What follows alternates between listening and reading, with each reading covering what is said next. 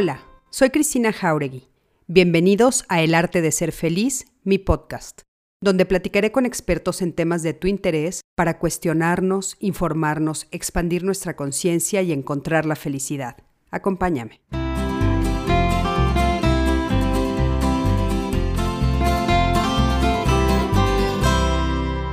Hola, ¿qué tal? ¿Cómo están?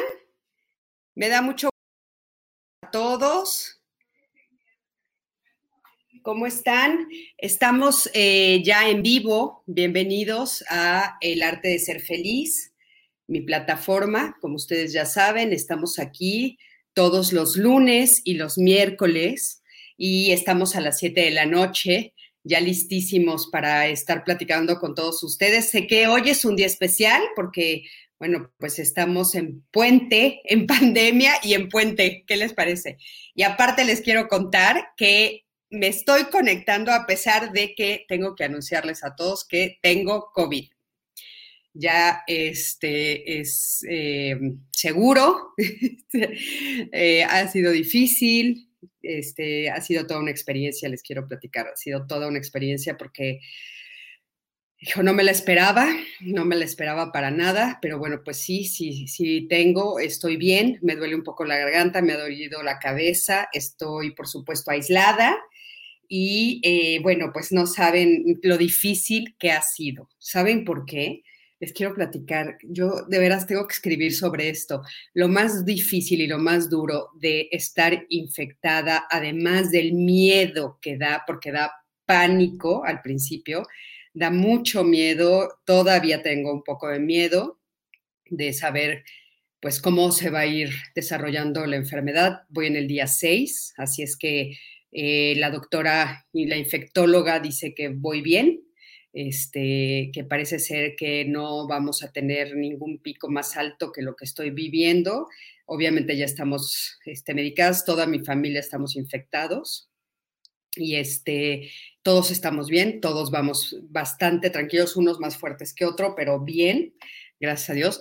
Pero les quiero decir que lo más fuerte ha sido eh, sentirnos como no sé cómo decirles, eh, como, como si fuéramos em, algo, algo horrible a lo que nadie se puede acercar. No sé cómo decirles. Este, ha sido toda una experiencia. La gente que se enteró, estamos aquí en Tepoztlán y tenemos aquí un Airbnb, vino, vino mi familia y los que vinieron muy alejados, o sea, desde lejos nos querían ver eh, asustados, entonces uno se siente como apestado, ¿saben? Y es duro, es duro, es triste y doloroso. Este, y, bueno, eh, uno siente rarísimo, ¿no? De sentirte como apestado cuando, cuando no, te das, no te das cuenta que tal vez tú lo hiciste del otro lado. Entonces, híjole, de veras tenemos que tener como muchísima eh, calma y muchísima empatía y humildad primero con esta, este virus tan grande, no sabemos de dónde llegó, no podemos culpar a nadie, no podemos culpar a nadie, no sabemos de dónde llegó, pero realmente ha sido durísima la experiencia en ese sentido, o sea, de veras sentirse relegada, sentir que la gente te ve como si estuvieras completamente infectada y que no pudieran acercarse a ti, este, cosa que es cierto, estamos infectadas, pero híjole, ha sido duro. Eso ha estado triste, ha estado triste. Y bueno, no me quiero imaginar a las personas que están solas en hospitales, a las que no podemos acercarnos. Por favor, por favor, hagamos algo en ese sentido, muy, muy fuerte. Pero bueno, pues les doy la bienvenida a todos, me da mucho gusto saludarlos después de darles la noticia. Gaby Cisneros, ¿cómo estás? Celia Ruiz, Montserrat Ábalos, Sí, con Francisco va a estar padre la conversación de hoy, muy interesante, muy interesante y tiene que ver con esto que les estoy diciendo, ¿eh? con esto que les estoy diciendo del rechazo cuando, cuando hay algo que al otro no le gusta de ti, como en este caso que nosotros tengamos COVID, ¿no? Entonces, pues bueno, este, interesante. Ya veo que ya logró conectarse Fran, ahorita lo voy a, se los voy a presentar. Minerva, sí, que Dios nos cuide, que todo salga bien. Muchas gracias. Gracias por sus buenas eh, intenciones a todos, por sus eh, bendiciones, por todo lo que me están diciendo. Se los agradezco mucho. Sí, yo espero que pronto nos recuperemos. Parece ser que dice la doctora que el viernes ya estaremos fuera de, peligro y que ya estaremos este, de todos eh, sin ser punto de contacto. Así es que bueno, y eh, sí les digo que a todos los que tienen algún familiar en, algún hospital, por favor, por favor, acérquense, acérquense, porque estando en casa ha sido difícil, no me quiero imaginar en un hospital. Pero bueno, les quiero contar, como siempre, que bueno, les doy la bienvenida a mi plataforma El Arte de Ser Feliz. Ya saben que estamos en esta tercera temporada, seguimos creciendo y qué bárbaro esta prueba de cómo seguimos creciendo.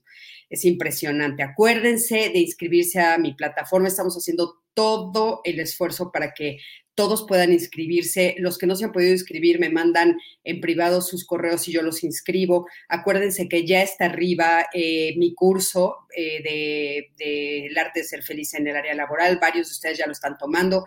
Es a su ritmo, a la hora que ustedes quieran, como ustedes quieran, y se inscriben, pagan la cuota y ya lo tienen para ustedes. Y muy pronto voy a subir el segundo, que es sobre el bullying, que me lo están pidiendo mucho ya está grabado y ya nada más estamos en los ajustes finales para subirlo. Y el tema que vamos a tratar el día de hoy es la desintegración social.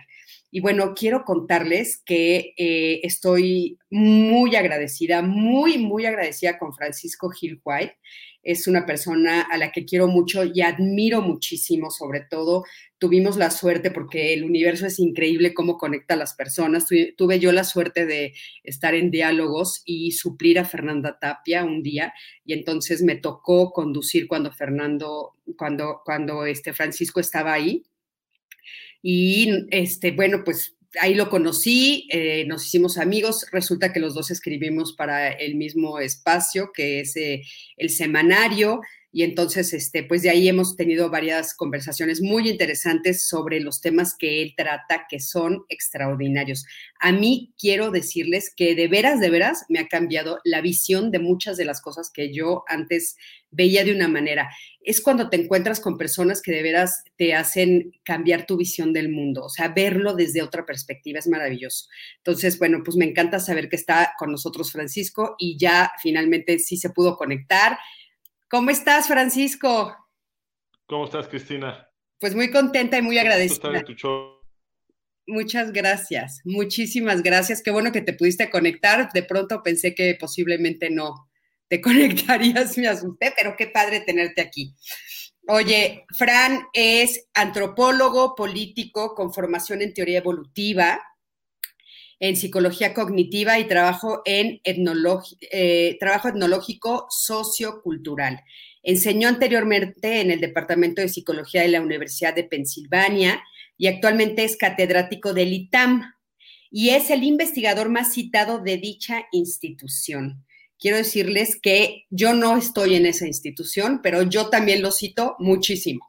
Platico en, en reuniones y muchas veces en diálogos no saben que lo estoy citando, pero lo estoy citando. Ahora ya voy a decir, como dice Francisco Gil, para que también diga que lo citan en televisión. Su trabajo reciente se enfoca en el desarrollo de una nueva teoría de gramática social, con un énfasis especial en la gramática política, y en el momento presente trabaja para explicar la gramática de la política de identidades en Estados Unidos y la forma como ha dividido a los estadounidenses, llevándolos a la ola de violencia que se ha desatado en el 2000 y fíjense, me parecía muy interesante hablar con Francisco de este tema porque yo estoy segura que a nosotros, y bueno, lo comentamos un poco él y yo, ya nos alcanzó esto. Pero bueno, le doy la palabra para que nos explique primero que nada de qué se trata esto de que vamos a hablar. Fran, de veras, muchísimas gracias, buenas noches, qué gusto tenerte por aquí. Gracias, Cristina, un placer estar en tu show. Oye, cuéntame, cuéntame un poquito, ¿qué es esto? Bueno, o un mucho, ¿Qué es esto de la desintegración social? O sea, ¿a qué le llamas tú la desintegración social? ¿Me escuchas? Fran? Hola, hola, hola. Creo que se nos fue la señal. Ahí estás. Ahí estás. ¿Qué es esto de la desintegración social? Bueno, se refiere a un proceso que lleva ya 50 años en Estados Unidos. Es más grande que Estados Unidos, pero en Estados Unidos es donde más, más agudo está y donde, donde más importante ha sido, y tiene que ver con eh, un proceso político anclado en eh, lo que llamamos la política de, de, identidades, el identity politics. Y eh, pues esto ya tiene como unos, tiene medio siglo, empezó a finales de los 60 y está anclado en, en un proceso ideológico que arrancó lo que llaman la nueva izquierda, como te digo, a finales de los 60. Eh, los, los eh, digamos, emprendedores marxistas enfrentaron el problema de que pues, las clases trabajadoras en Estados Unidos mm, estaban enriqueciéndose muchísimo con, en, en, la posguerra, después de la Segunda Guerra Mundial. Todos, to, todo el nivel de vida de todo el mundo estaba subiendo por supuesto que había algunas diferencias importantes en los ingresos de algunos y de otros, pero todo el mundo estaba subiendo. Y entonces, en, en, el, en, en, este proceso de, de, ganar cada vez más dinero de las clases trabajadoras, se fue esfumando el, eh, eh, eh, digamos, el, el, conflicto útil para los marxistas, porque la gente ya no veía una necesidad de tirar el sistema eh, para, para obtener lo que ellos querían de la vida, ¿no? Sino que les parecía que, bueno, pues el sistema está funcionando bastante bien. Eh, eh, yo estoy viviendo mejor que, que, mis papás, parece ser que mis hijos van a vivir todavía mejor que yo, pues ahí la llevamos. Y entonces, las condiciones objetivas que le sirven a un marxista para encauzar un conflicto social revolucionario, se estaban esfumando en Estados Unidos, y entonces los eh, emprendedores marxistas en las universidades, mm, eh, basándose sobre todo en el trabajo de eh, Antonio Gramsci y luego en, en, los, en los teóricos de la Escuela de Frankfurt, como Herbert Marcuse, Adorno y algunos otros, inventaron esta, la nueva izquierda. Y la nueva izquierda lo que hace es que dice, bueno, si, la, si el conflicto ya no puede ser entre trabajadores y capitalistas, entonces vamos inventando otros tipos de conflictos. Y aquí es donde se inventó la política de identidades para definir nuevas categorías de víctima oprimidas por el sistema que entonces eh, un marxista puede movilizar para eh, generar eh, un movimiento basado en el conflicto social que eh, sirva para eh, des destruir o socavar el, el, orden social al cual se oponen los marxistas, que es el, el sistema capitalista. Entonces, aquí se inventaron, eh, se inventó una, una nueva categoría, eh, es decir, se le dio un nuevo significado a la frase gente de color, people of color, ¿no? Que antes, antes se utilizaba nada más para los negros, era, era un, era como una corrección política para referirse a los negros, la redefinieron para que incluyera a todo mundo menos a los blancos. Wow. Y entonces la gente de color son todos los que no sean blancos y las víctimas son ellos y los victimarios son los blancos. Y entonces se reinventa el conflicto social con dos clases, si las quieres llamar así. Una clase son los, la, la gente de color y la otra clase son los blancos que supuestamente están oprimiendo a todo mundo, y entonces se reinventa lo que había sido un conflicto basado en la clase socioeconómica, se reinventa como un conflicto racial. Y esto lo, lo, empezaron a vender en las universidades de Estados Unidos. Estos emprendedores marxistas recibieron muchísimo apoyo de los rectores de las universidades eh, estadounidenses y entonces empezaron a inventar cursos que ahora los llaman eh, cursos de agravio, grievance studies, Uh -huh. es, en primero cursos y luego ya licenciaturas, maestrías, doctorados, en los que a los chavos se les enseña eh, que entre más específica sea su identidad, mejor. Entonces, en vez de eh, el anterior ideal que tenían en Estados Unidos, que era el del melting pot, es decir, la, la gran fundidora en la cual, pues, todos lleg llegamos a Estados Unidos, inmigrantes de todos lados, y nos, nos fundimos en la gran fundidora y de, y de, esa fundidora sale una nueva identidad común para todos y creamos una civilización común que es la civilización estadounidense. Ese era el, cuando yo era niño todavía se hablaba de eso, eh, un poco en los 70, aunque ya empezaba a cambiar. Y eso lo sustituyeron con la idea de que no, no, no, no, no, eso está malísimo porque el principio más grande, el más importante de todos, el más profundo y bueno, es la diversidad. Y entonces, como la diversidad es lo único que importa, este, confundir, eh, eh, fundirnos todos en una misma identidad, pues sería opresivo porque niega este principio de la diversidad. Entonces, lo que hay que hacer es proliferar las identidades. Todas son preciosas, todas son orgullosas y bonitas. Este, y eso sonaba bien hasta que se da uno cuenta que eh, lo que estaban haciendo estos emprendedores en las universidades era hacer que cada, los chavos envolvieran sus identidades en paños de agravio histórico, ¿no? Y entonces todas esas identidades se vuelven maneras de decir, yo soy víctima y me oprime el blanco.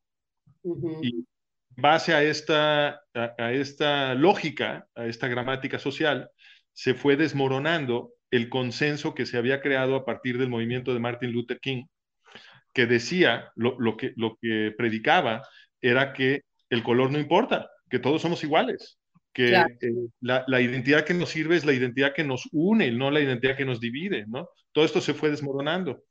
Este, y eh, pues como te digo, fue un proceso de, de, más o menos 50 años y ahorita lo que estamos viendo en las calles de Estados Unidos es la, es la consecuencia lógica de eh, llevar este proceso al absurdo en el que todo mundo trata de encontrar una identidad que lo defina como víctima para poder denunciar que está siendo oprimido y todo mundo acaba denunciando a todo mundo, este, eh, pero siempre al blanco, o sea, siempre es muy importante que, que, se identifique al blanco como el principal opresor, y entonces todo el mundo acaba con esta conciencia de que el racismo es eh, sistémico, que el racismo está por todos lados, eh, que en, en todas las interacciones, en todas las comunicaciones hay racismo, etcétera, etcétera, cuando en realidad lo que había estado sucediendo en Estados Unidos es que había cada menos racismo pero en esta psicología ya eso ya no se puede reconocer, te volverías claro. un aliado del racismo sistémico y pues ya lo estamos viendo en las calles, como eh, la gente eh, totalmente, digamos, presa de esta ideología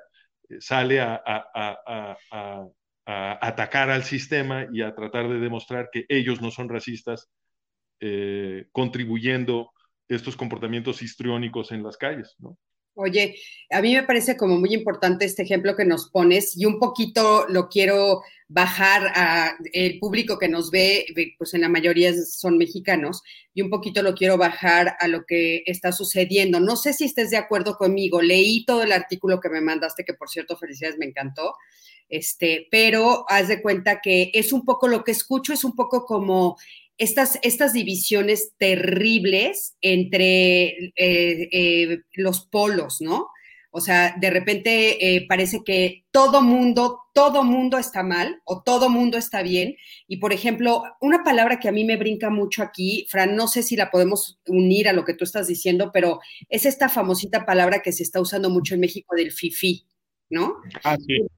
Y entonces yo decía, yo mientras estaba leyéndote, yo pensaba, claro, en México, así como todos, pueden, todos podemos ser blancos o todos podemos ser morenos, todos podemos ser fifís o todos podemos no ser fifís, dependiendo quién te califica. Y a mí eso me parece que es lo grave, ¿no?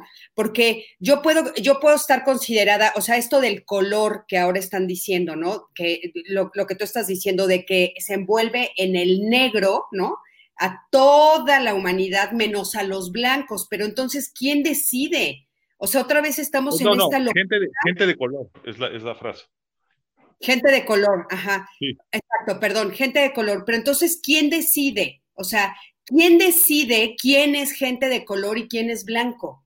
O sea, ¿quién Bueno, ya, ya se están haciendo muchas bolas, ya se están haciendo muchas bolas porque eh, ahora resulta que eh, quieren sacar a los asiáticos de la categoría gente de color, porque como a los asiáticos les ha ido muy bien en Estados Unidos, trabajan muy duro, se han, se han, han mejorado mucho su condición socioeconómica, entonces ahora quieren decir que son white adjacent, o sea, son pegados a los blancos, o, o se hacen blancos, se hacen los blancos, etcétera. Entonces, cuando, cuando no les cae bien un grupo porque le ha ido demasiado bien, entonces eh, eh, ahora quieren decir que son pues cuasi blancos, los quieren sacar de la categoría de color para que eh, los puedan acusar también. Y entonces se empiezan a hacer unas bolas horrorosas porque están usando un discurso que es esencialmente racista, es un discurso que habla del, color de la piel de la gente para determinar su valor, este, y luego lo, mezclan con eh, la supuesta condición de opresión o lo mezclan con el éxito socioeconómico, etcétera, se terminan haciendo unas bolas horrorosas. No, hombre, claro que sí. Oye, y una de las cosas que a mí me gustaría que nos aclararas y que leí en tu artículo que decías, eh, esto de que de repente, ¿cómo ubicamos a la izquierda y a la derecha? que creo que es algo que aquí en México nos está pasando mucho. Y claro, obviamente tú lo estás viendo en Estados Unidos, tu estudio es en Estados Unidos, pero yo creo que lo estamos viendo aquí durísimo. O sea, de repente como que se desdibujan las líneas, ¿no? Nos está pasando mucho a nivel político. O sea, a mí me pasa que de repente digo, esta es la izquierda de la que se hablaba que era la izquierda o sea, sus formas de actuar, cómo identificamos a las izquierdas, a las derechas y cómo el discurso se ha mezclado a tal grado que ahorita ya no sabes de quién estás hablando. Sí, bueno, es que lo que lograron hacer estos emprendedores marxistas es, es inyectar racismo en la izquierda. Eso es lo que lograron hacer, lo cual es, es este, notable porque tradicionalmente, todavía cuando yo era niño, la, izquierda estaba identificada con el combate al racismo. Y todavía dicen eso. Entonces, ellos eh, eh, eh, gritan que son antirracistas. Esta es la bandera. Entonces, ellos dicen, nosotros somos antirracistas, estamos combatiendo el racismo sistémico. Eso es lo que dicen, ¿no? Pero el problema es que, como explico en el artículo, el discurso de esta gente es que la gente blanca es mala. Y, lo dicen tal cual, dicen los blancos son malos. Bueno, oye, discúlpame, si tú estás diciendo que el color de la piel de una persona determina su valor, el racista eres tú. Claro. Tú no puedes, no puedes decir que la gente negra es mala, ni que la gente blanca es mala, ni que la gente morena es mala, ni que la gente amarilla es mala. Cualquier eh, eh, eh, afirmación que engloba por completo el valor de una categoría entera en base al color de la piel es una afirmación racista. Y eso es lo que están haciendo los izquierdistas ahora. Entonces, por ejemplo, uno de los grandes profetas de todo este movimiento es esta fulana, ¿cómo se llama? Este, eh, D'Angelo. Eh, D'Angelo, eh, eh, no recuerdo ahorita su primer nombre, pero aquí lo tengo. se llama... Ay, a mí también se me fue el nombre. Sí, aquí está. Pero esta, esta chica D'Angelo tiene un, libro que se llama, se llama Robin D'Angelo, tiene un libro que se llama White Fragility, Fragilidad Blanca. Ajá. Y lo que ella dice, porque esta es una cita de, su libro, eh, eh, cita textual, dice, estoy diciendo que todos los blancos son racistas. Ah, Chihuahua. O sea, que para identificar a un racista, lo único que tienes tú que ver es cuál es el color de su piel. Eso es lo que dice esta mujer. Bueno, pues eso, obviamente es una afirmación racista. Entonces, estas son gentes que se, se ostentan, que posan como si estuvieran combatiendo el racismo, cuando lo que en realidad están haciendo es inyectar racismo. Si Martin Luther King, que fue el gran líder del movimiento de los derechos civiles en Estados Unidos, descendido de esclavos afroamericanos, que produjo un cambio fundamental en la conciencia de los estadounidenses. Si Martin Luther King estuviera vivo para escuchar esto, se vomitaría. Se vomitaría, porque el mensaje de Martin Luther King, que estaba tratando de emancipar a los negros de la opresión que, que sí sufrían en Estados Unidos, por supuesto, y que todavía sufren, claro que sí, por supuesto que todavía hay racismo en contra de los negros, pero el, el mensaje de Martin Luther King era, el color de la piel no determina el valor de una persona. Y lo que yo quiero, dijo Martin Luther King, es una sociedad daltónica. Yo quiero una sociedad en la que se, se evalúe al individuo en base a los méritos del individuo y no en base al color de su piel o a su membresía en alguna otra categoría, ¿no? Y lo que, lo que está haciendo la izquierda ahora es decir, lo único que importa es cuál es el color de tu piel. Y hay un, por ejemplo, hay un, hay un video muy chistoso al cual yo eh, pongo la liga desde mi artículo, en el que eh, eh, tienen dos personajes. Uno es un, un, personaje woke, como les dicen, a, a estos izquierdistas. Que ¿no? sí, Uno exacto, que despierta. Exacto, que se supone que están ya muy despiertos, ¿no? Entonces dicen woke. Bueno, ponen a un personaje que tiene una camiseta que dice yo soy woke y el, y, el, y el amigo que está junto dice yo soy racista. Y entonces uno es un izquierdista woke y el otro es un supremacista blanco. Y eh, intercambian sus opiniones y son las mismas opiniones. O sea, cuando, cuando pones en dos columnas las opiniones de los izquierdistas woke y las opiniones de los supremacistas blancos, es decir, de los, de los neonazis, resulta que todas, las, todas las afirmaciones de principio de, de, ambos son las mismas. Es increíble. Las mismas.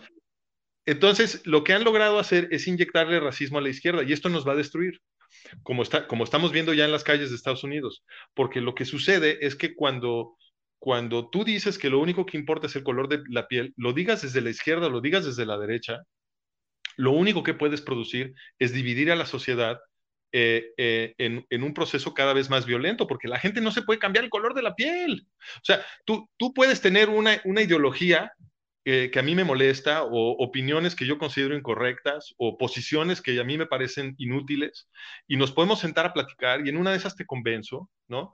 Este, o tú me convences a mí y, podemos llegar eh, a través del diálogo y la negociación a, una posición más ilustrada para ambos, ¿no? Este es el proceso que subyace eh, la idea del periodismo y la idea de la ciencia y la idea de la democracia. Todas estas ideas están basadas eh, en el principio básico de que personas con diferencias pueden hablar de sus diferencias, negociarlas y llegar a un acuerdo y si no, por lo menos tolerar esas diferencias. Pero cuando tú dices lo único que importa es el color de la piel y el color de la piel determina si eres bueno o malo, uff, eh, lo único que puede suceder si esto se vuelve el, digamos, el, el principio central y dominante del discurso político de una sociedad, es una guerra civil. Eso es lo único que puede suceder y es para donde van, porque se, van a terminar peleando los supremacistas blancos con los eh, racistas de izquierda.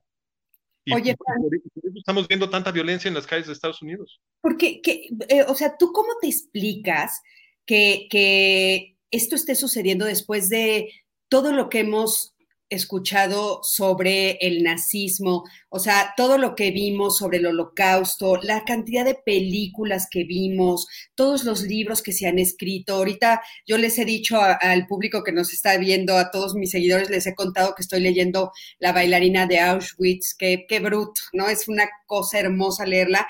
Eh, a ella con, con toda su honestidad diciendo todo lo que sufrió, le estás oyendo y estás llorando con ella y sin embargo, repetimos esa historia. O sea, tú desde tu investigación, desde todo el estudio que has hecho, ¿qué, qué es lo que está sucediendo? O sea, ¿por qué tenemos memoria tan corta? Bueno, lo que pasa es que en realidad nadie tiene memoria. O sea, lo único que realmente tiene la gente en la cabeza es lo que aprende en la escuela y solamente una pequeña parte de eso, de hecho. Entonces, eh, eh, la gente realmente no entiende la Segunda Guerra Mundial, no, la recuerda. Eh, eh, tienen algunas impresiones en la cabeza. algunos pocos estudian un poquito más, se vuelven mm, profesionales de la historia o por su parte hacen algunas investigaciones y eso sí entienden un poquito más, pero siempre son una pequeñísima minoría. Entonces, lo que realmente importa es la percepción del mundo que adquieres de tus profesores universitarios. ¿No? Si estamos hablando de las clases medias que tienen educación universitaria, esto, esto realmente lo que, lo que más importa es, porque cuando tú vas a la universidad, tus, tus profesores tienen un prestigio altísimo, ¿ok? Entonces, e, e, ese prestigio de los profesores en las clases de ciencias sociales, en las clases de, en los cursos de humanidades, ¿no? Filosofía, antropología, sociología, este, historia, eh, todas estas eh, disciplinas, eh, en, eso, en esos cursos se están tratando los temas que tienen que ver con política, con sociedad, con moralidad, con ética, con movimientos y tendencias culturales, etc. Y entonces, los, los, chavos cuando cursan la universidad, pues naturalmente opinan que sus profesores saben mucho y esa percepción de que sus profesores saben mucho le otorga un enorme prestigio a lo que están diciendo los profesores sobre todos estos temas de sociedad, cultura, ética. Eh, y entonces es en esas clases en donde se va formando la visión moral de, de, los chavos. Y resulta que la gran mayoría de los profesores en las universidades estadounidenses, y yo creo que también en las mexicanas, que enseñan eh, en, este tipo de materias tienen una orientación fuertemente izquierdista cuando no marxista. Y, de hecho, eh, hubo un proceso los últimos 50 años en los que fueron dominando cada vez más. Ahora han, salido algunos artículos, eh, por ejemplo, de Jonathan Haidt, que es un psicólogo muy importante en Estados Unidos que estudia la política, y de sus colaboradores, que han ido documentando la forma como eh, el izquierdismo y el izquierdismo radical se ha ido apoderando por casi por completo de todas las ciencias sociales y las humanidades en Estados Unidos. Eh, eh, en este periodo de, 50 años, pero, pero cada vez más agudo en las últimas dos décadas.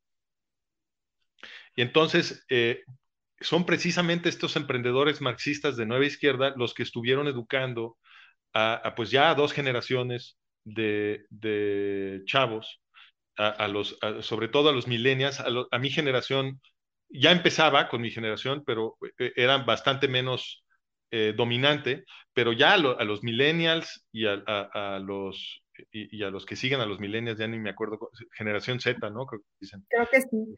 No sé tampoco, Fran. A ellos ya les tocó durísimo, durísimo. Entonces, ellos ya llegaron a un mundo en donde eh, lo que todo mundo entiende, según ellos lo vieron, es que eh,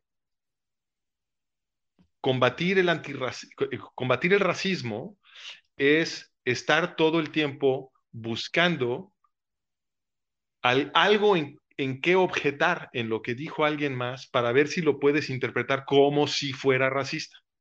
O sea, estar siempre al acecho para ver de qué te puedes ofender, en vez de darle el beneficio de la duda a los demás, estás siempre viendo a quién acusas a quién denuncias.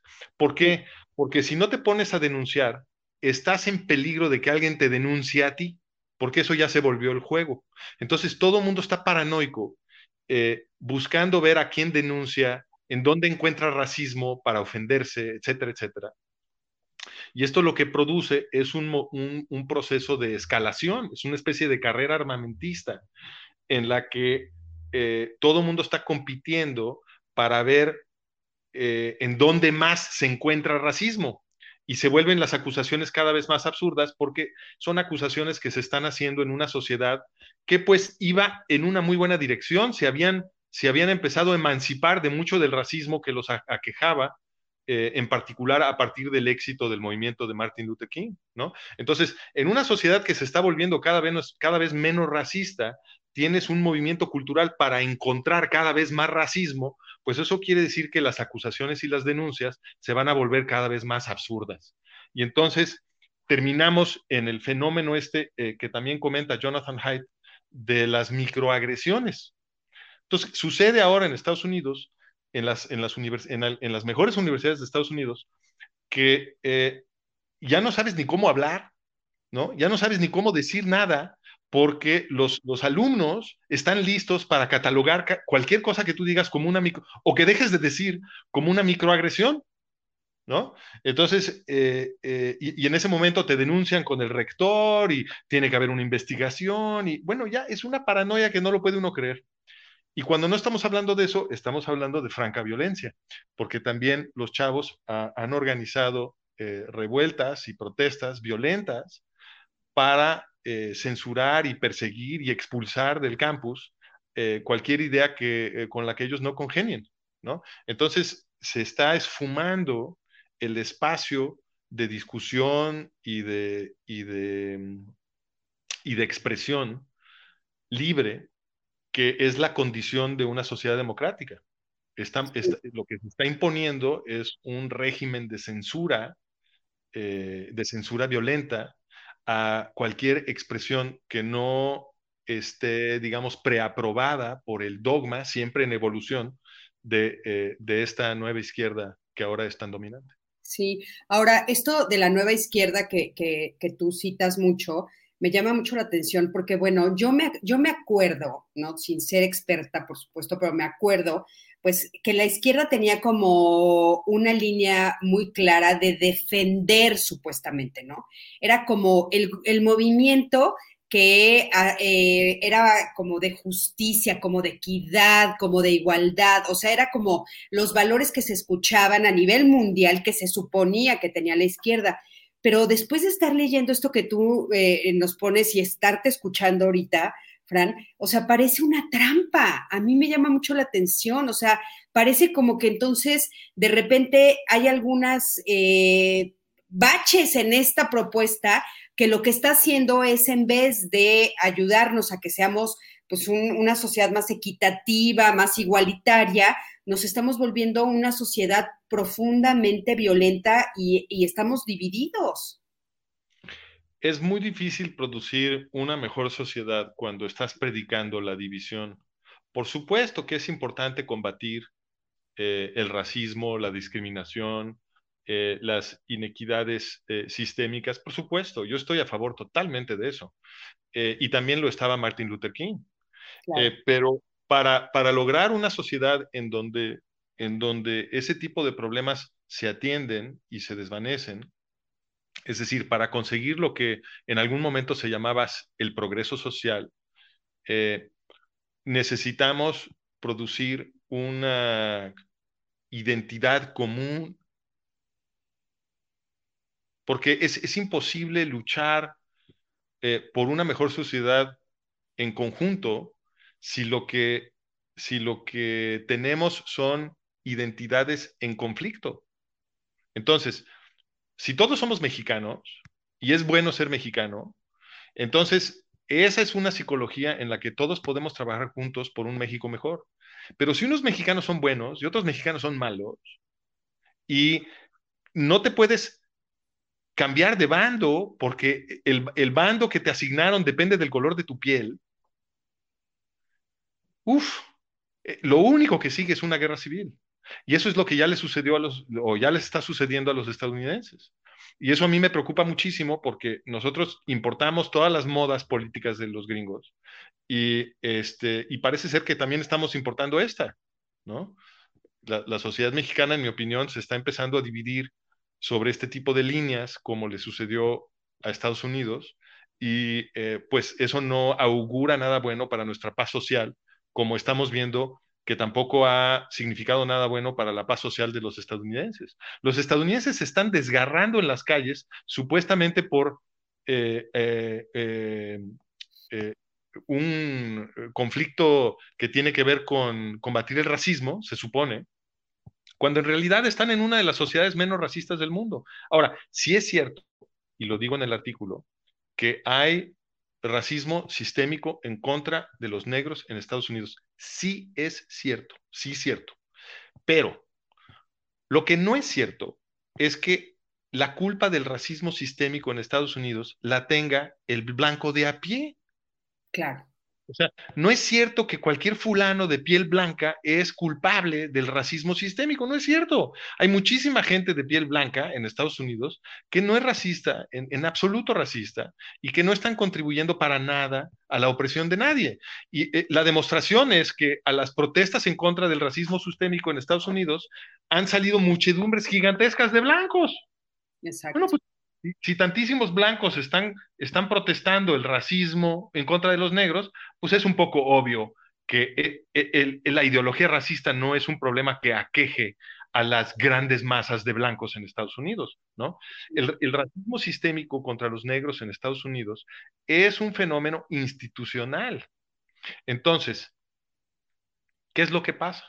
Que en Estados Unidos tienen una cosa que se llama la guerra contra las drogas que atenta en contra de la soberanía del individuo, porque el, individuo, si, si el individuo tiene derechos y es soberano, entonces el Estado nada tiene que hacer diciéndole al individuo con quién se acuesta, qué se come, qué respira.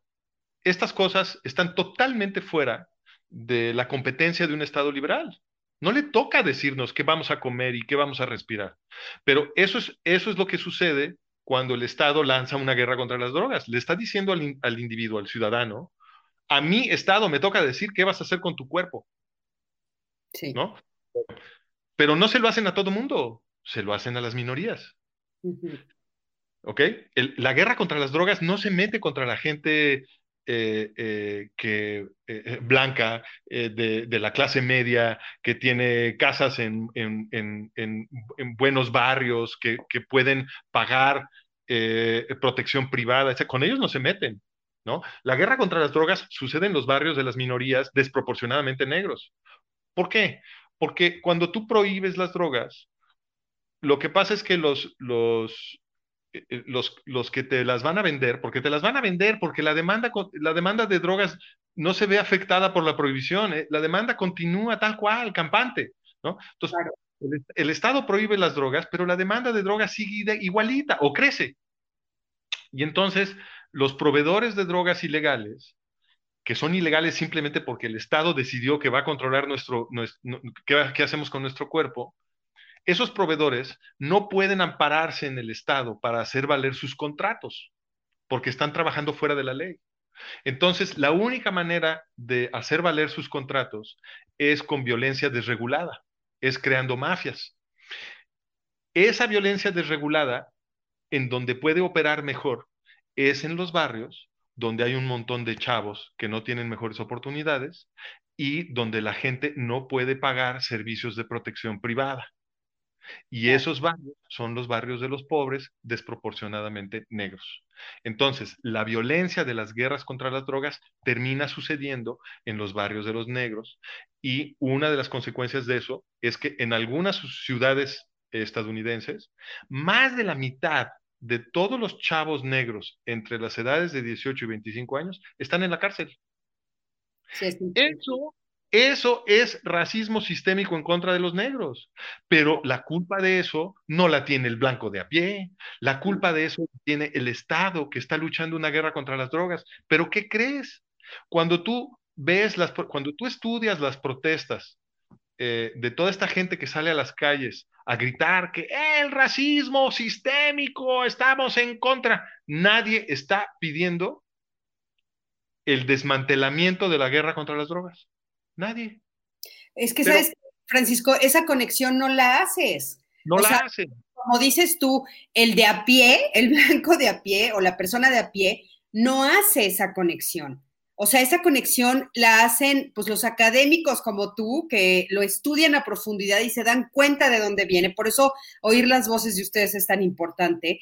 Pero de repente para todos los demás, lo único que estamos viviendo pues es de repente decir, ¿qué está pasando aquí? O sea, ¿por qué me estoy sintiendo tan mal? Y fíjate, hablando de esto, algo que me llamó mucho y quiero que nos digas a todos dónde podemos encontrar tu artículo, porque te agradezco que me lo hiciste leer un poquito antes de que se publicara, pero hoy se publicó este, la, la, verdad es que algo que me llamó muchísimo la atención y que creo que ahora todos compartimos es el sentirnos culpables de quienes somos y sentirnos culpables o sentirnos incómodos con nuestro cuerpo, nuestro color de piel, dadas las circunstancias que estamos viviendo. Y ahora sí, esto me llamó muchísimo la atención en tu artículo porque lo podemos generalizar.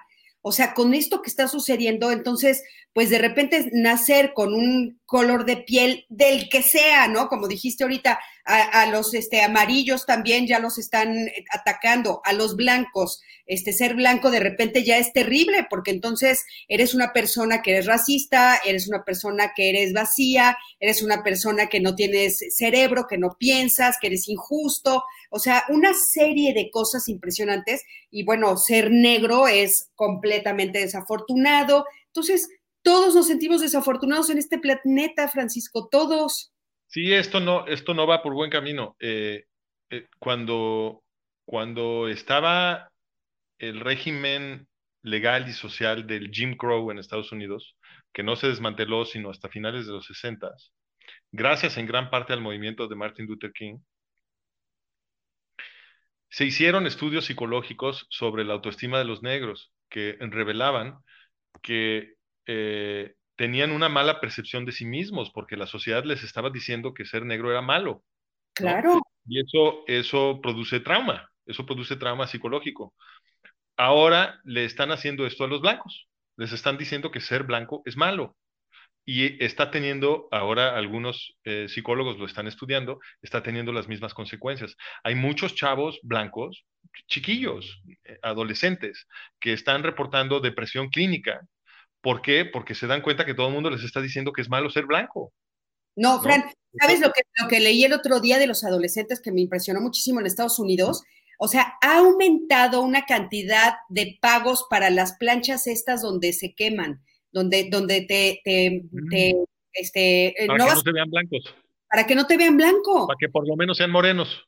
Para que sean morenos. Y entonces, pero aparte hay artistas, dicen que, por ejemplo, ahorita, ay, se me fue el nombre de esta artista, ahorita me acuerdo, pero hay una chavita adolescente que es eh, guapísima, que está teniendo muchísimo éxito, una cantante que se va a broncear todas las semanas porque se quiere, ya no quiere ser blanca, ¿no? O sea, lo que quiere es tener la piel más morena. O sea, es impresionante. Bueno, pues esto, esto es lo que logró la nueva izquierda. La nueva izquierda logró desde la izquierda reinyectar racismo en una sociedad que lo estaba trascendiendo. Exacto. Y esto es, es, un crimen sociológico lo que hizo la nueva izquierda, porque eh, Estados Unidos iba por buen camino. El, el, movimiento de Martin Luther King tuvo grandes logros y la secuela de eso fue una mejor sociedad que se estaba mejorando todavía más, paulatinamente, ¿no? Yo, por supuesto, como ya reconocí aquí, eso no quiere decir que los problemas estuvieran todos solucionados y sí existiendo el racismo antinegro, pero el racismo antinegros en Estados Unidos no es, como dijimos, la consecuencia de que todos los blancos sean malvados. Al contrario, la ideología de los blancos mejoró muchísimo. Entonces, eh, tenemos un movimiento que está denunciando a la gente de a pie, de hecho no tiene una mala ideología, eh, cuando el, el, verdadero responsable de la, de, eh, lo, digamos, del, del, crimen sociológico que estábamos mencionando, de que tantísimos negros están en la cárcel porque se, se, combate esta guerra contra las drogas que no tiene ningún sentido moral, este, ni, ni, ninguna congruencia con lo que debe ser un Estado liberal, eh, y eso no se está atendiendo. La gente no está protestando eso. La gente no está exigiendo sus derechos de hacer con su cuerpo lo que les venga en gana, eh, eh, porque no han hecho, como tú dices, la conexión entre estas políticas de Estado y la consecuencia para la población negra de Estados Unidos y para algunas otras minorías también, ¿no? Para todo el mundo, Francisco, porque tienes toda la razón. O sea, nosotros tendríamos que tener la libertad de decidir qué quiero meterle a mi cuerpo y qué no quiero meterle a mi cuerpo. Tienes toda la razón, toda la razón. Pero ha sido tan fuerte la campaña que una, un gran número de la población considera que es correcto que el gobierno te lo diga que es correcto que el gobierno lo regule, que es correcto que esté así. O sea, el debate ahorita está, por supuesto, para liberar o no la marihuana. ¿Y dónde está? Pues en las políticas públicas en nuestro país. Ahora, eh, eh, como dices tú que esto, bueno, pues se refleja mucho en México, yo lo estoy viendo en todos lados y me tiene asustada.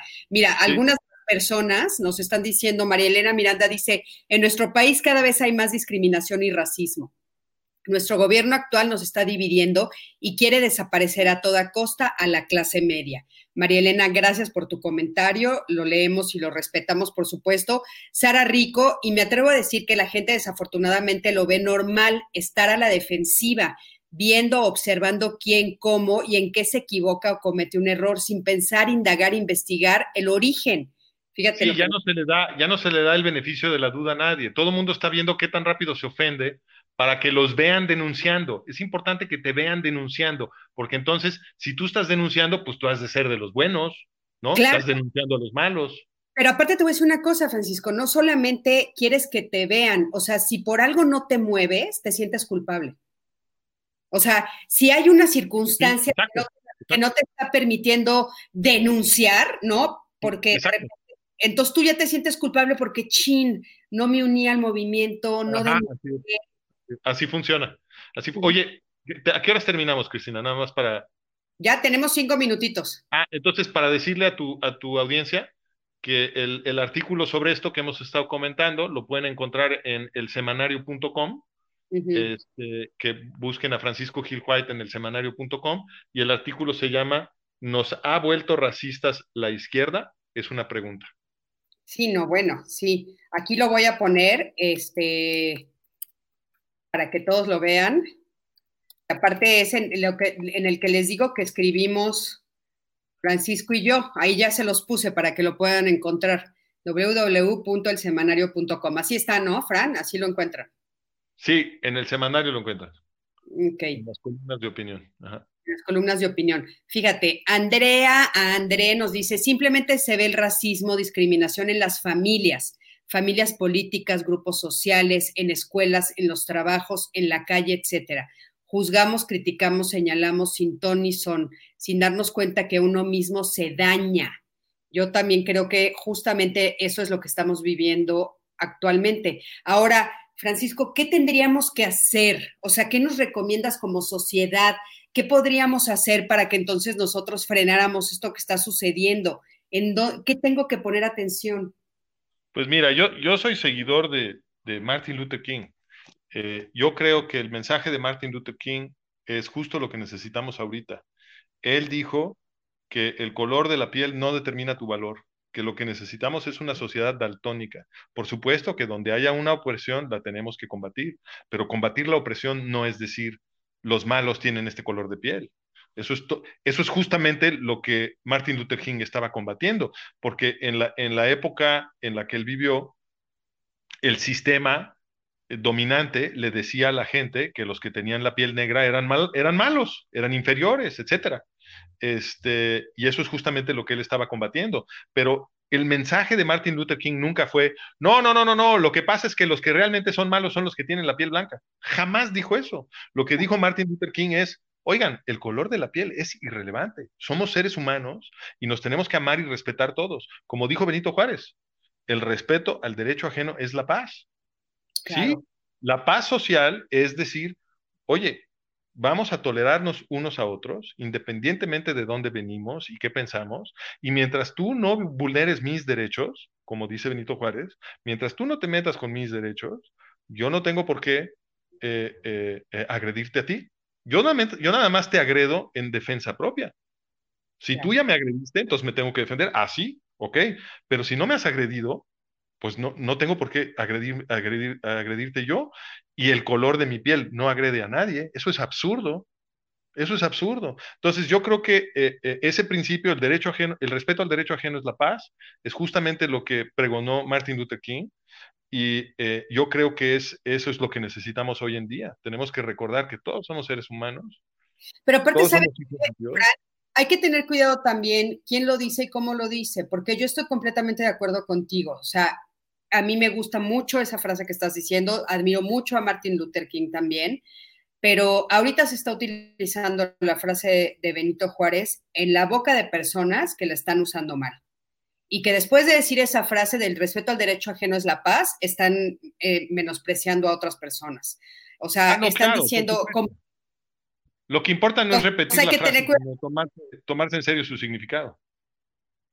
Exactamente, exactamente. Por eso me uno, como dices tú, pero me uno a la acción, o sea, así hacerlo, a respetar a los otros, lo que realmente significa el respeto. O sea, el respeto al derecho ajeno es la paz. El respeto al derecho ajeno no es decir yo estoy bien y tú estás mal, que eso es lo que se está diciendo ahorita mucho en México. Oye, aquí nos estaba preguntando eh, si Estados Unidos cuenta con un presidente racista, ¿cómo podría haber un cambio? Sí, el problema es que la proyección mediática de Trump ha sido eh, o se ha interpretado como que él está promoviendo el, racismo tradicional, ¿no? El del supremacismo eh, blanco, el neonazismo, etcétera. Así, así lo han, ah, por lo menos así lo han representado. Entonces, eh, y, y, no cabe la menor duda que hay algunos grupos que sí tienen esa ideología en Estados Unidos han visto en Trump a un líder, entonces, eh, justamente el, problema es que tienes de un lado, del, lado de la derecha, tienes el supremacismo blanco y ahora del lado de la izquierda tienes este racismo woke. Este, y pues, no, o sea, si, esto continúa caminando en, esta dirección en la que se fortalecen estos dos extremos, pues como dice Brett Weinstein, este, lo que se viene es una guerra civil. Y pues yo quisiera preguntarle a toda la gente que está promoviendo estas ideas eh, desde la izquierda, ¿ustedes realmente creen que le va a convenir a alguien una guerra civil? Pues claro que no. claro que no. Oye, Patricia aquí nos dice, no olvidemos el poder civil. El presidente es uno con su grupo cercano a instituciones, pero no lo es todo. Si no representa el bien comunitario e igualitario, es necesario el cuestionamiento de la población. Patricia, estoy completamente de acuerdo contigo. Fran, ¿dónde te podemos encontrar? ¿Dónde te puede localizar? Te van a querer leer sin duda. ¿Dónde te pueden encontrar? Bueno, pues en, en, el semanario, por favor, sí, ahí tengo una columna y estoy publicando con cierta regularidad. Eh, tengo ya un, un, acervo de artículos ahí sobre temas, de hecho, eh, todos bastante relacionados con este tema. Eh, eh, he estado explorando distintos aspectos de estas controversias este, y ahí me pueden encontrar. ¿Tu columna cómo se llama? Mi columna se llama La siguiente controversia, por favor. Sí, y, y, bueno, les platico que de veras es un placer leer a Francisco. Tiene, por supuesto, libros publicados, eh, ahí se pueden enterar de todo. Si no, cuando quieran, yo también les platico, o sea, les puedo mandar los links, porque eh, varios, de hecho, yo los he leído. Y a ver, Fran, las preguntas finales que siempre hago en mi programa, ¿qué te hace feliz? ¿Qué me hace feliz? A mí me hace feliz sentir que estoy haciendo alguna contribución a mejorar el tejido social del mundo en el que vivo. No, eso pues es lo sí. que me hace y, y, para eso trabajo. Y sí lo haces, Fran, sí lo haces. Gracias. Eh, si pudieras tener un superpoder, ¿cuál sería y por qué?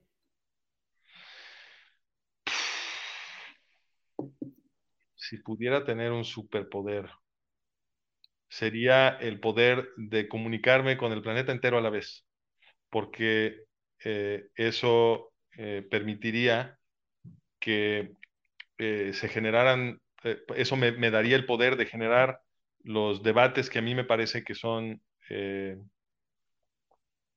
indispensables en este momento histórico para la civilización occidental y para el mundo entero. Hablando de eso, ¿ya abriste tu canal de YouTube? Voy a tener un, un eh, canal de YouTube eh, eh, en, en, 2021, espero. pronto lo, lo, anunciaré. Perfecto, te, te, invitaremos aquí a la plataforma El Arte de Ser Feliz para que lo anuncies, porque va a ser un deleite verte. La verdad, yo creo que, me imagino que será un poco como el de Jordan Peterson. Ah, bueno, pues me encantaría yo tener el alcance de Jordan Peterson. Ese sí se está comunicando con el mundo entero. Por eso, yo creo que lo puedes lograr. Entonces, me, sí. me, me, va a encantar ser una de las madrinas, ¿eh? Que ya te comprometí. Muchas eh, gracias. Si pudieras sí. cenar con un personaje histórico, ¿a quién elegirías? Maimónides. ¿Por?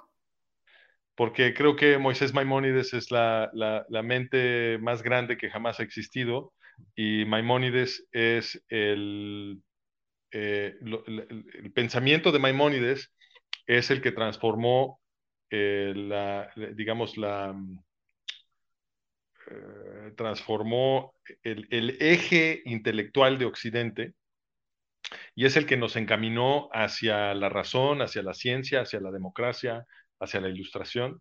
Todo eso lo hizo el pensamiento de Maimónides. Eh, Maimónides fue muy influyente sobre Tomás Aquino. Entonces, eh, fue a través de la influencia de Maimónides sobre Aquino que el, el, los intelectuales los, sí, los intelectuales occidentales, que en ese momento eran todos curas, eh, abandonaron el platonismo, es decir, la,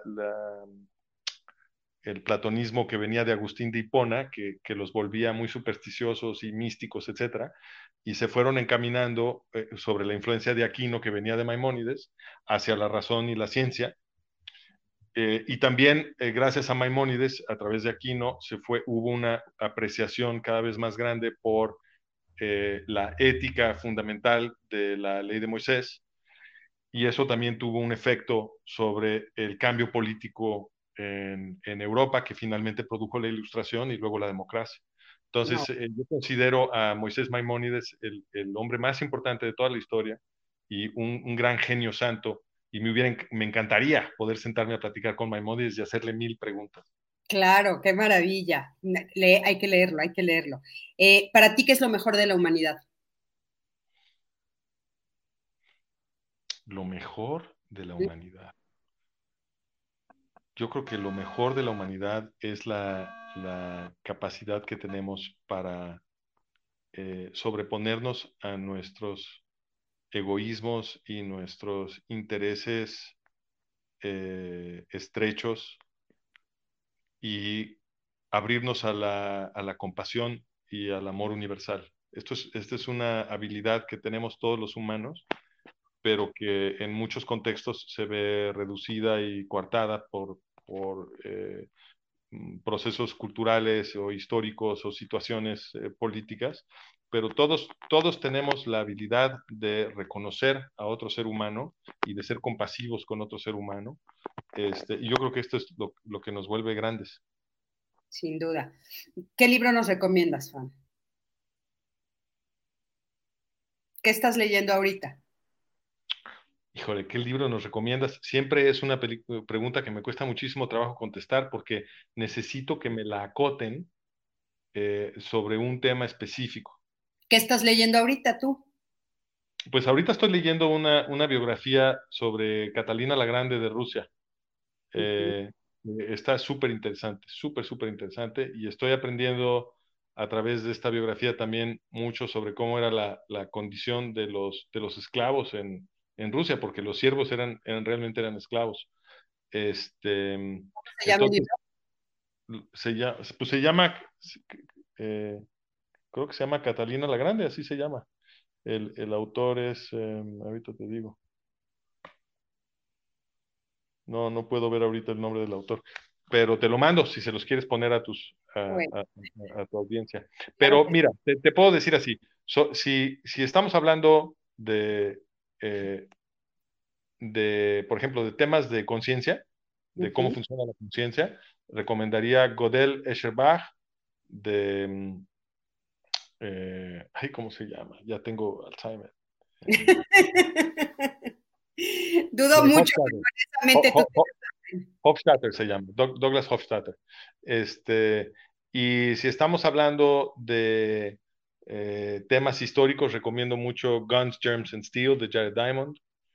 Eh, si estamos hablando de temas religiosos, recomiendo la Guía de Perplejos de Moisés Maimónides.